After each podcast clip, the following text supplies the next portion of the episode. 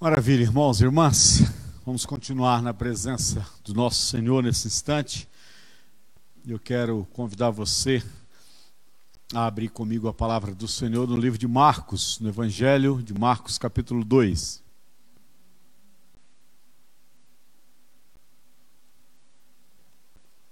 Evangelho de Marcos, capítulo 2.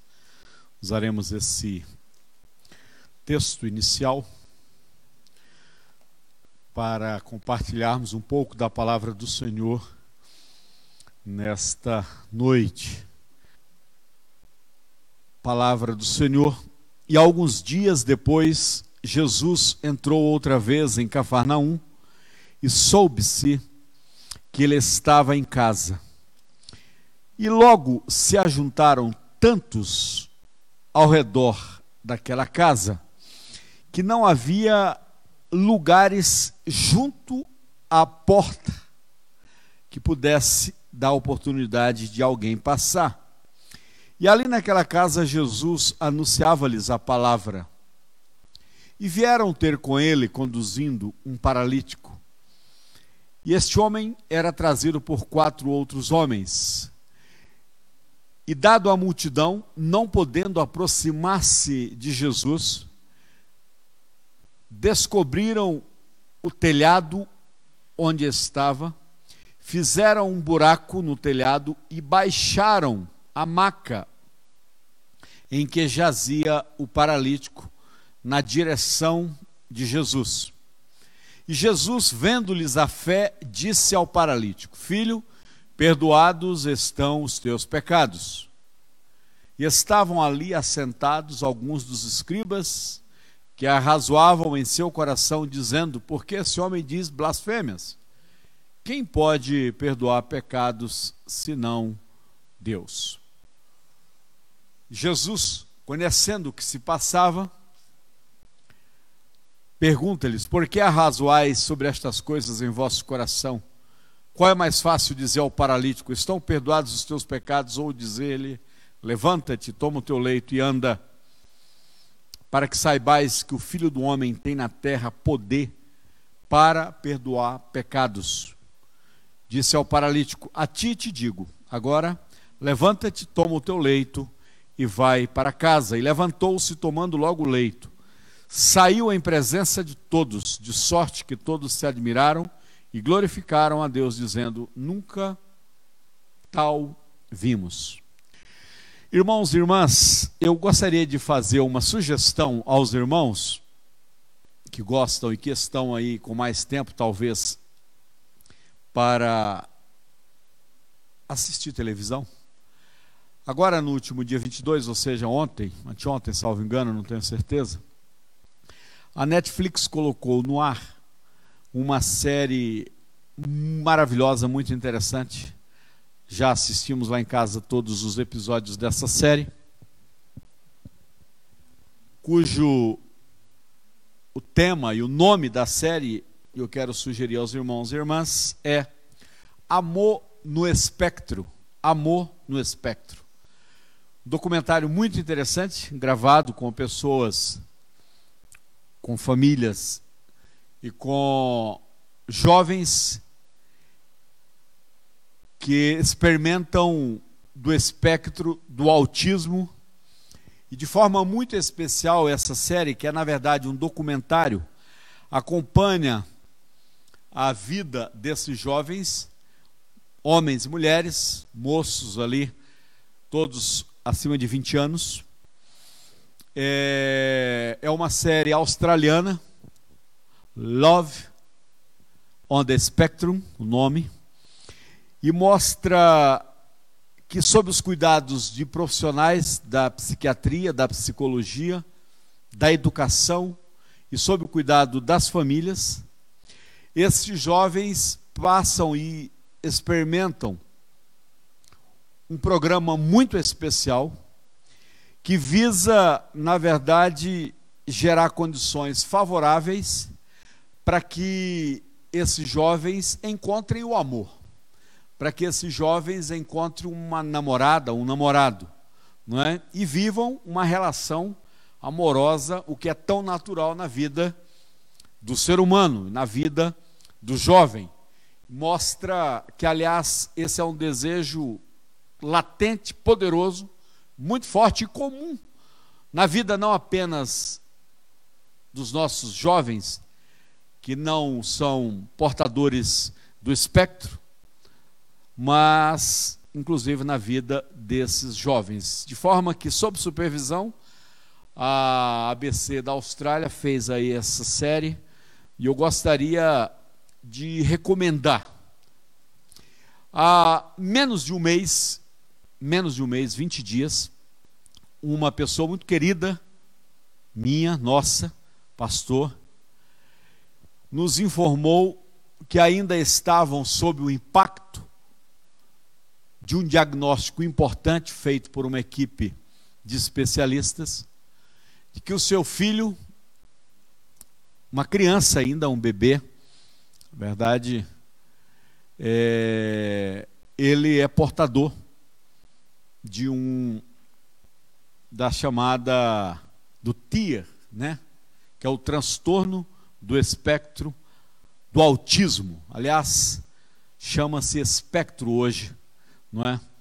é? E aí foi realizado um diagnóstico que fala que há um grau de comprometimento importante no déficit da comunicação, na dificuldade de interação social do seu pequeno filho, não é? De maneira que para que entendamos melhor, a Asperger, né? ela está incluída ou inclusa nesse espectro. Né? E Asperger é considerado, inclusive, o grau mais leve do transtorno. De maneira que o espectro ele apresenta diferentes níveis de comprometimento. E é muito mais comum e tem sido muito mais comum do que se imagina, até porque estudos muito recentes tem apontado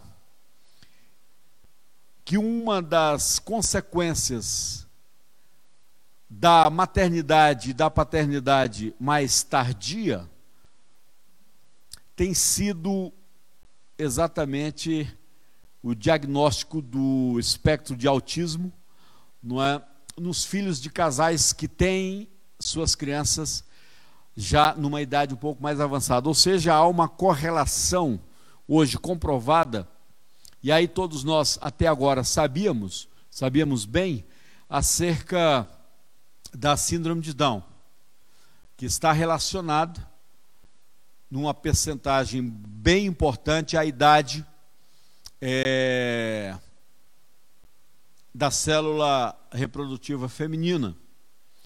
O espectro do autismo entra agora no radar da medicina reprodutiva, porque ela tem sido de fato, após uma série de estudos muito bem feitos, tem se atestado que não apenas como fruto do da idade mais adulta da mãe, mas também do pai, já se encontra hoje uma correlação. E daí talvez o porquê das estatísticas estarem mostrando que o transtorno do espectro do autismo tem aumentado bastante, já que as gerações, em especial do mundo ocidental, têm preferido primeiro estabilizar-se economicamente, comprar uma casa, fazer o doutorado, para depois ter filhos.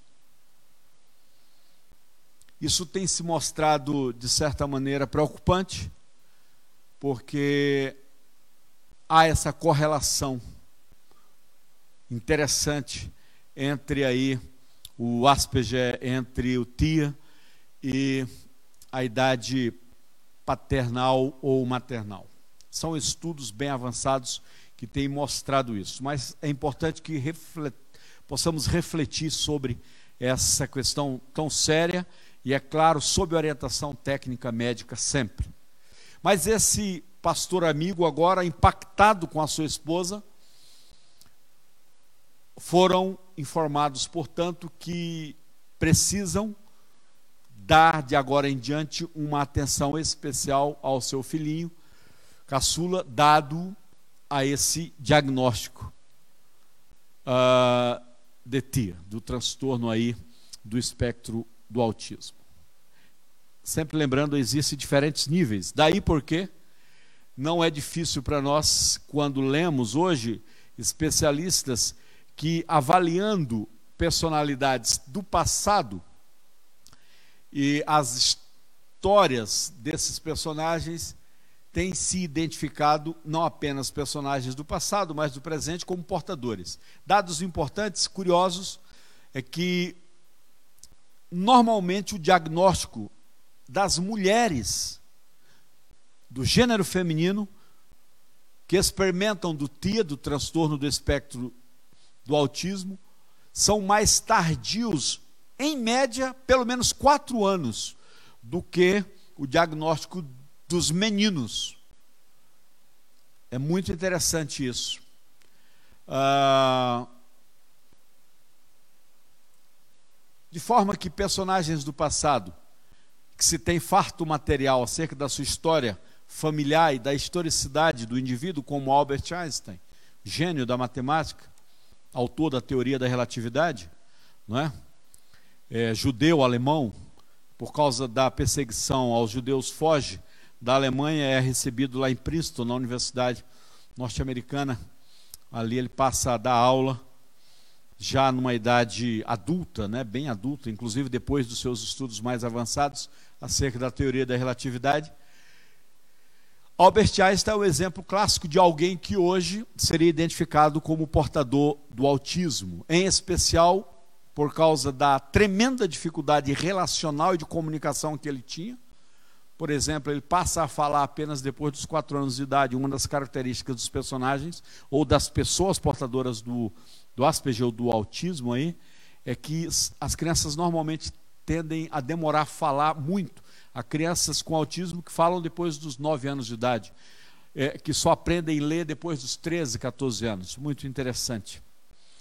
É, Wolfgang Amadeus Mozart, né, o Mozart, o grande músico, ele também, dizem hoje os especialistas, provavelmente seria ou era um portador do, do Asperger. Ele tinha uma capacidade auditiva hipersensível que aliás uma das características curiosas é essa hipersensibilidade auditiva, ainda que muitos portadores do espectro nasçam surdos. Mas os que não nascem surdos nascem com uma extrema hipersensibilidade auditiva. Por isso, eles se irritam muito facilmente com alguns sons que, curiosamente, a sua estrutura cerebrina elege. Então, às vezes, o arrastar de uma cadeira é, produz uma extrema irritação num paciente aí com autismo. Não é? E Moza, quem convivia com ele, descreve o fato dele, por vezes, ficar parado horas, mexendo os pés e as mãos ali de maneira intensa, tentando combater aspectos que o levavam à irritabilidade grande jogador de futebol argentino, Messi, é, por exemplo, identificado aí como alguém que teria, não é, é o autismo. Há um filme do passado muito conhecido chamado Rain Man, não é? Salvo engano, estrelado pelo Dusty Hoffman, e ele é, interpreta ali um personagem conhecido nos Estados Unidos chamado Ken Peck, não é? Esse Ken Peck ele é, na verdade, a pessoa baseada na história dele que Dusty Hoffman interpreta ali no filme Rayman, não é? A relação dele com o seu irmão. É muito interessante esse filme, é um filme antigo, mas lindo de se ver, não é? vocês terem uma ideia, o Peck ele foi estudado, inclusive, porque ele, ele leu 12 mil livros, 12 mil livros. E ele era capaz de recordar e reproduzir o conteúdo de forma detalhada dos 12 mil livros. De maneira que os portadores do espectro, muitos deles têm características muito especiais e curiosas. Muito especiais. Enfim, meus irmãos e irmãs, eu gostaria, na verdade, de fazer uma reflexão com os irmãos nessa noite acerca da beleza criativa que Deus deu ao ser humano, ao homem e à mulher.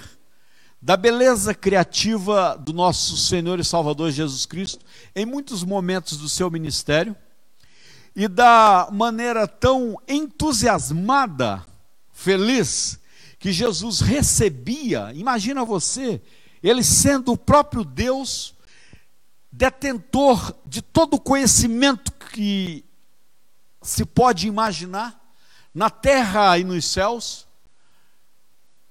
e em sendo o próprio soberano Deus, detentor de todo esse conhecimento, detentor inclusive do conhecimento maravilhoso que há no cérebro humano, esse órgão tão nobre, tão especial, é, tão maravilhoso do ser humano, tão capaz não apenas de acumular e guardar registros, arquivos, dados, mas a beleza indescritível que o ser humano tem quanto ao uso criativo do seu cérebro. E Jesus se alegrava demais com isso. Jesus dava boas risadas. Jesus manifestava uma intensa alegria e um júbilo, e ele valorizava lindamente. E a Bíblia registra, é claro, apenas alguns desses momentos, você pode imaginar quantos milhares de outros momentos, mas a alegria de Jesus Cristo, vendo um ser humano criativo, vendo um ser humano otimista, vendo um ser humano resiliente, perseverante. E esse texto, e com esse texto, não é diferente. É muito importante lembrarmos que uma coisa que os estudiosos, em especial da sociologia e da filosofia, têm falado muito, é quanto está chato o ser humano e o contexto que a sociedade moderna vive atualmente. E o como ela castra, atrapalha, impede, levanta barreiras, pedágios à criatividade humana. Não é? A criatividade nunca foi tão necessária, mas curiosamente tem sido combatida. Quando falamos na história da vacina, por exemplo, atualmente todos nós estamos torcendo, e foi feito e divulgado uma pesquisa essa semana, que 7%, apenas 7% dos brasileiros não tomariam, se fosse apresentado hoje uma vacina contra o Covid, dos 211 milhões, 7% dizem nesse instante: eu não vou tomar vacina nenhuma. Graças a Deus, a grande maioria, 93%, e aí estou eu. Qualquer vacina que inventarem, pode fazer um aqui em Caloré, eu tomo, hoje querendo que passe logo essa agonia desse negócio. Mas todos nós torcemos hoje pela criatividade, pela capacidade de interpretação de dados, de ausculta e de verificação desse vírus mutante, poderoso, que tantas vidas tem ceifado. Nunca foi tão necessária a criatividade como estamos vendo nos dias de hoje. A grande verdade é que a humanidade, na figura desses religiosos que presenciaram esse evento curioso, de repente Jesus falando dentro de uma casa, de repente um som, um zunido, um barulho mais audível do que a voz de Jesus começa a sobrepor-se à voz de Jesus procuram de onde vem o barulho. Havia uma grande multidão, e é claro, havia ali as pessoas no meio da multidão, um outro barulho, mas o silêncio imperava porque as pessoas queriam ouvir o que Jesus estava dizendo. Mas de repente, a, a voz de Jesus é sobreposta ou infraposta. Porque um sonido, um barulho mais forte começa agora a irromper nos arredores, no ambiente, no telhado. E eu fico imaginando agora, Jesus, o próprio Deus, ele já sabia o que estava acontecendo. Mas os presentes, inclusive os religiosos, castradores da criatividade, amalucados religiosos, que todo lugar tem, e eu ando muito paciente, vocês podem perceber ultimamente com religiosos, se espantam porque o telhado agora é quebrado. Um buraco se abre no telhado. Imagina vocês se aqui, onde eu estou, não sou Jesus, oh meu Deus, misericórdia de mim, mas se esse teto começasse agora a ser arrebentado, essas tábuas retiradas, e um buraco se abre, e era um buraco grande, e o prejuízo do dono da casa? Pensam os amalucados religiosos. Quem vai pagar o forro da casa? O buraco é grande porque era um homem adulto, numa maca, aleijado, é verdade, pernas fininhas, atrofiadas, magro, esquelético, mas adulto, sobre uma maca, quatro pontas, quatro nós nas extremidades da maca, e sem nenhuma cerimônia, os criativos, quatro homens sem nome, seguram agora as pontas daquelas cordas e sem nenhuma preocupação com o que vão dizer deles, com o que vão dizer do aleijado, descem na frente e ah, se Jesus não voltasse, tirasse o corpo de lado, era na cabeça de Jesus que o aleijado pousaria. Descem agora aquele homem naquela maca, pelo ar. Os policiais de plantão, fiscais de plantão, da religião dura, escura e fria, agora começam a perguntar: quem vai pagar o telhado? Que loucura é essa? O barulho atrapalhou o ensino do mestre, preocupações preocupações de alcova, preocupações alienígenas ao fato principal. Para surpresa de todos, Jesus, ele entra, ele embarca no sonho criativo dos quatro. E nenhuma reprimenda à criatividade dos quatro, nenhuma bronca de Jesus, nenhuma preocupação. Ah, se o dono cobrasse pelo telhado, certamente Jesus teria dito: lança na minha conta, lança na minha conta. E eu sou filho de carpinteiro. Se eu não tiver dinheiro para pagar, eu conserto o telhado com as minhas mãos. Jesus embarca na criatividade daqueles homens. E aí o episódio da cura maravilhosa, e Jesus dá uma paulada, porque antes de curar o homem no sentido do homem ou de perguntar, ou de tratar do aspecto físico do aleijado, Jesus trata da alma dele e diz: Os teus pecados estão perdoados, ao invés de dizer que as tuas juntas, que a carne das tuas pernas atrofiadas cresçam e aumentem e te deem condição de locomoção, antes de tratar da parte ortopédica muscular daquele homem, Jesus trata dos músculos da sua alma, da sua alma. Criatividade nos dias de hoje nunca foi tão necessária e Jesus ama a criatividade. Ele é o autor da vida do ser humano. E eu posso imaginar a alegria de Jesus. Amados irmãos, há uma grande coreógrafa, bailarina, é, chamada Julian é Gillian Line, seu nome. Ela é, por exemplo, a coreógrafa daquele maravilhoso musical chamado Cats.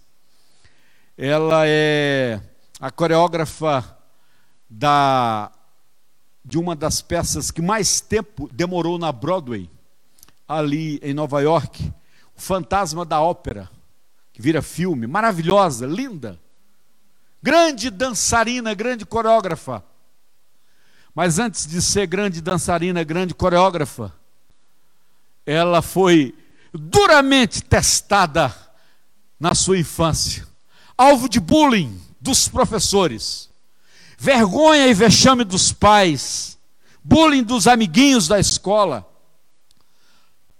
Fatalmente, há um instante em que a escola manda então uma carta aos pais de Gillian Line para que eles conversem com a orientação pedagógica da escola e dizem assim: olha, desculpa, mas não dá mais, não dá mais, a, a Gillian não dá mais, atrapalha os outros coleguinhas. Não para, não para.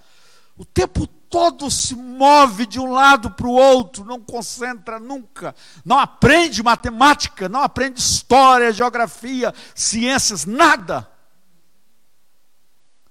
Ela tem um transtorno importante, dificuldade de aprendizado, não consegue se concentrar, inquieta, não para na cadeira. É o famoso TDAH, né? transtorno do déficit de atenção com hiperatividade. Foi o diagnóstico da Dillian.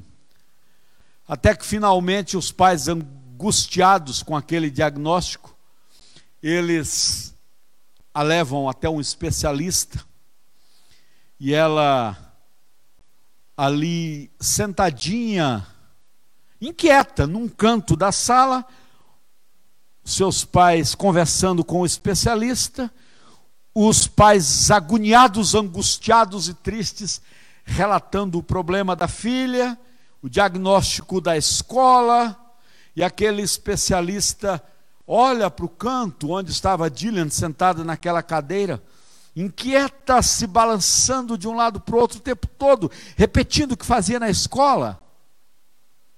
Finalmente o especialista vai até a menina e diz: Olha, eu preciso conversar com seus pais é, aqui na outra sala, você fica aqui um pouquinho, tá certo? E ela, tudo bem. E ele vai para uma sala contígua, com um espelho ou um vidro na porta. Só que antes de sair, ele liga um som, um equipamentozinho de som, e solta uma música.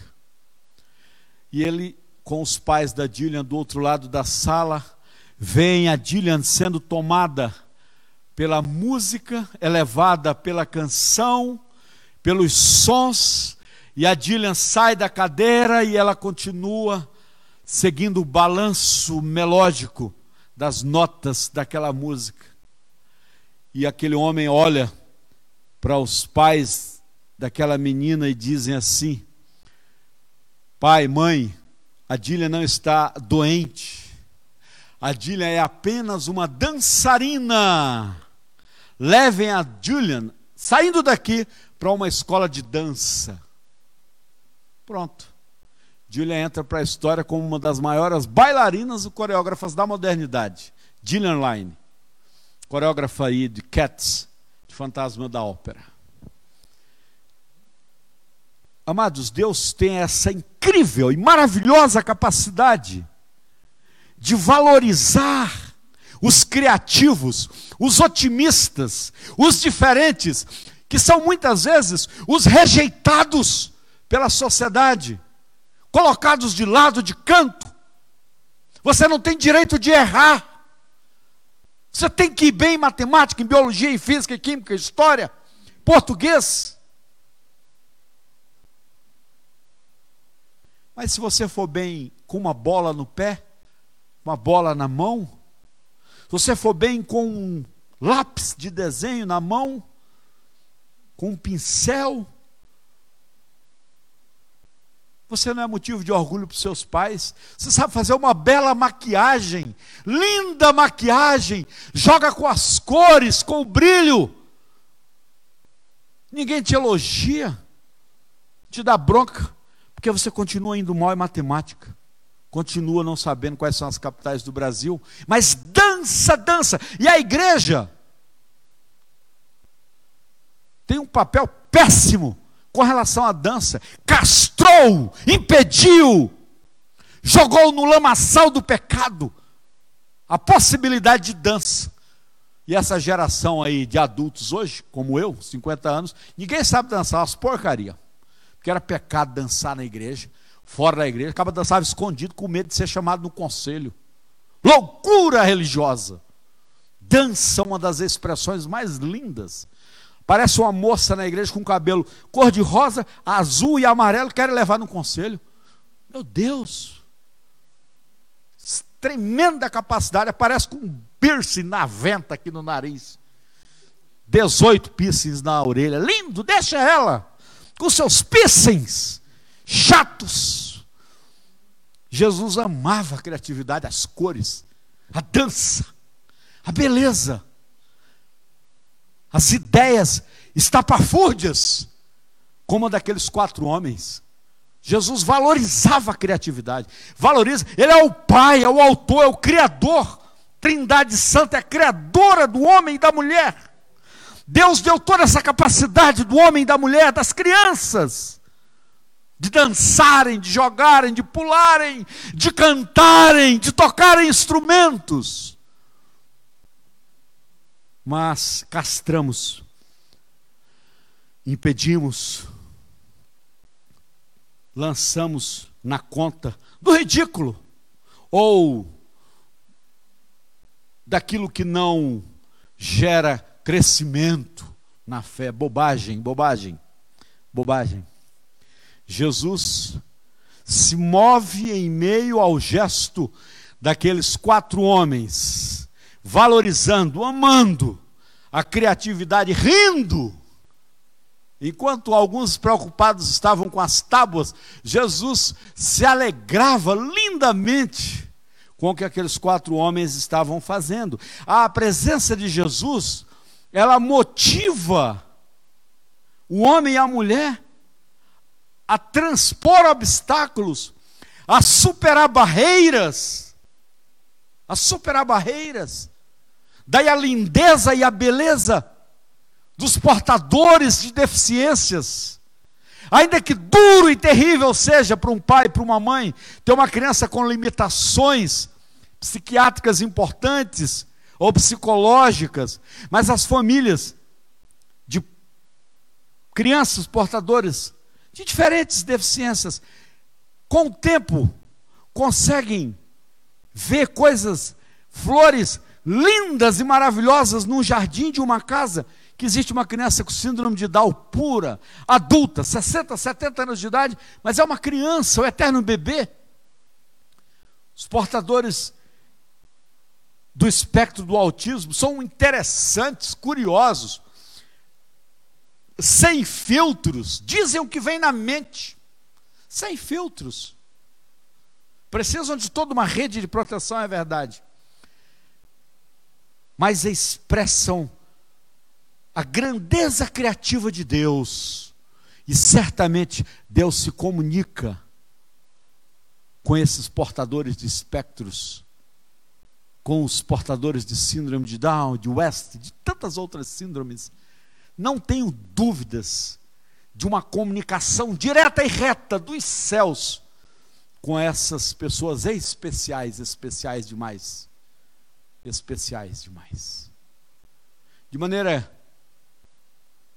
que Jesus Cristo motiva a capacidade criativa do homem e da mulher, dos seus filhos, das suas filhas. Onde Jesus está, a sua presença transforma, cura cicatrizes, cicatrizes emocionais, queloides na alma, cicatrizes espirituais, físicas, morais, presença criativa e linda de Deus traz a beleza da vida da dançarina Gillian na vida do cristão. Leve, Jesus era leve. Jesus inicia a sua vida numa festa de casamento. Lá em Caná da Galileia, gostava de festa, gostava de gente, gostava de ver pessoas felizes, criativas, desafiadoras.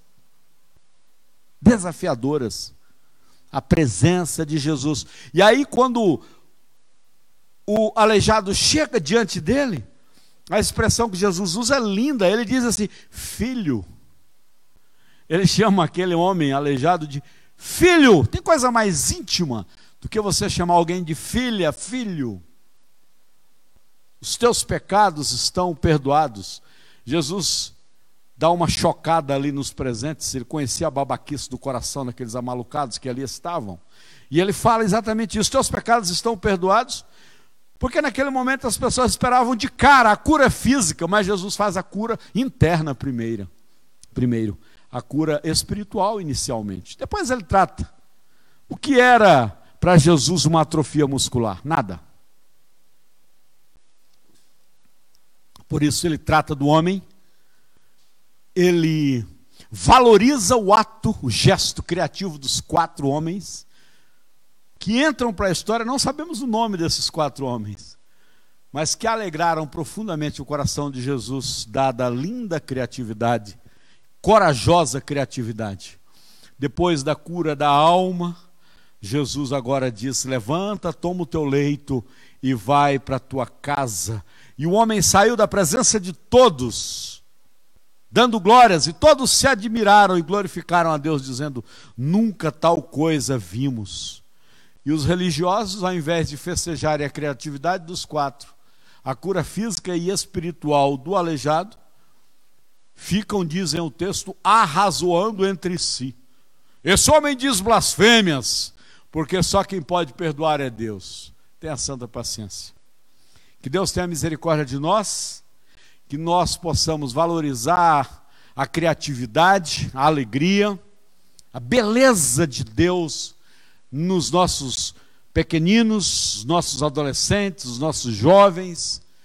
Não é? Graças a Deus, grande parte desse mundo de trevas, de julgamento passou. Está aqui o Douglas hoje, o João tocando com as calças que parece que foram atacados por gatos, não é? rasgadas essas calças, né? O Tiago tocando de boné, ser excomungado alguns anos atrás, um bonezinho velho puxado para frente, negócio. Canta, usa seu boné, nome de Jesus, meu irmão. Graças a Deus, algumas dessas bobagens passaram, porque o essencial, a criatividade, a alegria da bênção criativa de Deus vai ganhando espaço. Então vivamos de maneira mais leve, de maneira mais tranquila, dando realmente importância ao que de fato importa, ao amor, ao cuidado, à paz no meio ambiente. Eu tenho imaginado, irmãos, que após essa quarentena, eu tenho torcido, pedido a Deus realmente, para que a igreja, a gente está com tanta vontade. Hoje, quando eu cheguei, fui cumprimentar a Alana, e ela disse, eu disse para ela, Lana, que saudade de você. Ela disse, também, quanta saudade, né? Saudade da igreja, saudade de estarmos reunidos, meus irmãos. Estamos com saudade. A minha oração é que quando voltarmos, a gente volte valorizando ainda mais a bênção do culto coletivo, ainda mais. Não deixando que algumas bobagenzinhas que até pouco tempo atrapalhavam o cotidiano coletivo do rebanho, que não tenham mais importância que a gente perceba a benção que é a cada domingo estarmos juntos, celebrando, adorando o nosso bom Deus. Que Deus tenha misericórdia de nós, nos abençoe e agradecemos a bênção maravilhosa e criativa do nosso Senhor e Salvador. Amém, meus irmãos e irmãs?